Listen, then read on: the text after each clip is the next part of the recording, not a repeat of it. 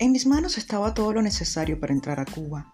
En el aeropuerto solo me acompañaba una maleta pequeña llena de trajes de baño. Al final, para mi plan, eso sería lo necesario.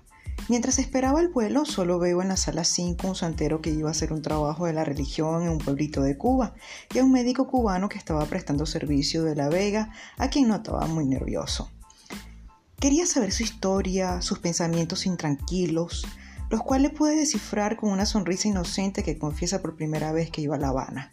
Llevo cinco años sin estar allá y eso es lo que más deseo ahora, me explicó. ¿Y eso por qué? le refuté. Porque es el acuerdo que tenemos a cambio de petróleo. Al fin me dejaron volver y no sabes lo feliz que estoy de liberarme de este país de tanta violencia. Jamás había escuchado un fosforito. Ahora sé desde eso hasta de balas. En la isla jamás, pero jamás he visto tanta violencia como en tu país, aclamó el galeno. ¿Qué podía decir ante tan real confesión? Solo afirmar que su pensamiento era igual al mío. El avión salió sin retraso, lo cual sorprendió hasta los militares que nos acompañaban en el vuelo, quienes regularmente debían ir a La Habana para cumplir actividades especiales. Así que después de tres horas de viaje llegamos a las ocho en punto a La Habana. Después de bajarme del avión y ver que había entrado una cápsula del tiempo en los años 50, fue que pensé, ¿qué coño hago aquí? Cada uno de los pasajeros debía escoger una puerta pequeña de madera blanca con marco rosado, donde te esperaba un funcionario. Antes de entrar le pregunté al médico cubano sobre qué iba a encontrar allí y me dijo que era solo para saber qué iba a hacer en la isla. Al entrar saqué la visa, la tarjeta amarilla de la fiebre amarilla, el seguro médico del viaje, pero con tan solo decir que era venezolana, la palabra que recibí fue bienvenida. Afuera ni siquiera me revisaron los tres oficiales, por lo cual me dio alegría. Al menos una de mis hipótesis estaba cumpliendo. Me sentía reina. Solo me quedaba esperar la maleta en la correa de los años 50, donde me encontré al doctor a quien le propuse irnos juntos en un taxi a la capital, lo cual le gustó mucho porque se ahorraría unos cuantos pesos convertibles. Sin embargo, lo que no sabía era que mientras yo pasaba mi maleta sin mucha revisión, ahí lo inspeccionaban desde los oficiales, la policía y la guardia, ya que debía pagar una buena cifra de impuestos para introducir y comida. Me quedo, no me quedo, lo espero, no lo espero. Así pasaron 15 minutos y nada de lo que dejaba, nada lo dejaban salir, hasta que sus ojos cruzaron con los míos y la respuesta de su mirada triste la tradujo en un simple vete.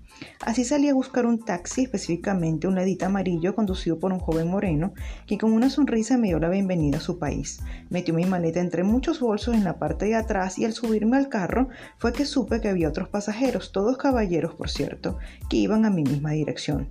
Capaz le tengo mucha confianza a mi ángel de la guarda o simplemente me puse en neutro pero me metí en ese carro rezando todo lo que sabía y lo que no también, mientras me introducía entre calles oscuras que ni siquiera sabía si me llevarían a La Habana. Pero con el favor de Dios, en ese instante de la travesía,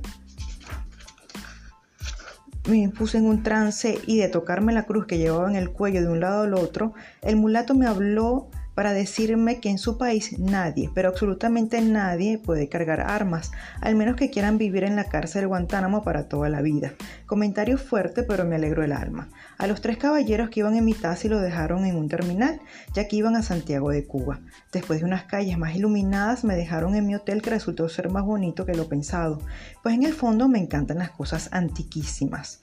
Al llegar en la quinta hotel, todos me esperaban de forma muy amable. Recogieron las maletas, me enseñaron la habitación y me dijeron que si tenía hambre podía ir al restaurante. ¿Aceptan visa? Pregunté. ¿Qué es una visa? me señaló el muchacho.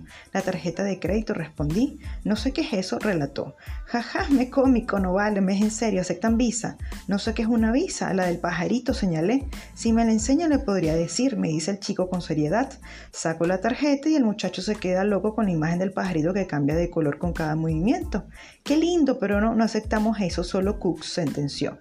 Allí viene el problema de explicar lo que es Cadive, que al final nadie entiende, lo vuelvo a explicar, el muchacho no me comprende y solo me dice que él cree que esos pajaritos solo se aceptan en los hoteles 5 estrellas y que tengo el Meliaco IVA a 5 cuadras, las cuales debo caminar a eso de las 11 de la noche, pero que no me preocupe porque en la isla nadie tiene armas, menos que quieran vivir en la cárcel de Guantánamo. Con esa declaración, segunda vez escuchada por otra persona distinta, no me quedó de otra que ponerme mi cartera y caminar las 5 cuadras con rumbo al famoso malecón a eso de las 10 de la noche. Las calles no estaban completamente iluminadas, pero lo que sí les puedo asegurar que hay una casetilla de policía en cada esquina, desde donde salen miradas inquisidoras. Edificios, quintas, casas salen de mi paso de un libro de historia, mientras sopla un viento cálido y fresco. Mientras me desplazo, me fijo que las calles están completamente limpias y que hay varios cafecitos, donde la gente discute el contenido de grandes textos. Camino con tranquilidad mientras la gente me mira y los hombres me gritan, Dios te bendiga. Pero no es una petición por temor, sino un gesto bonito, sincero que he escuchado. No son gritos de violencia o de insultos, no es una exclamación de prejuicios, de alteración, es un sencillo detalle lindo, bonito, de gente cálida que recibe con cordialidad. Ese Dios te bendiga venía a las ventanas de las quintas, de cada esquina, de los carros, de los peatones, los cuales me hicieron sentir la reina de todas las reinas. Es decir, mis Venezuela se quedó pendeja ante mi paso por La Habana.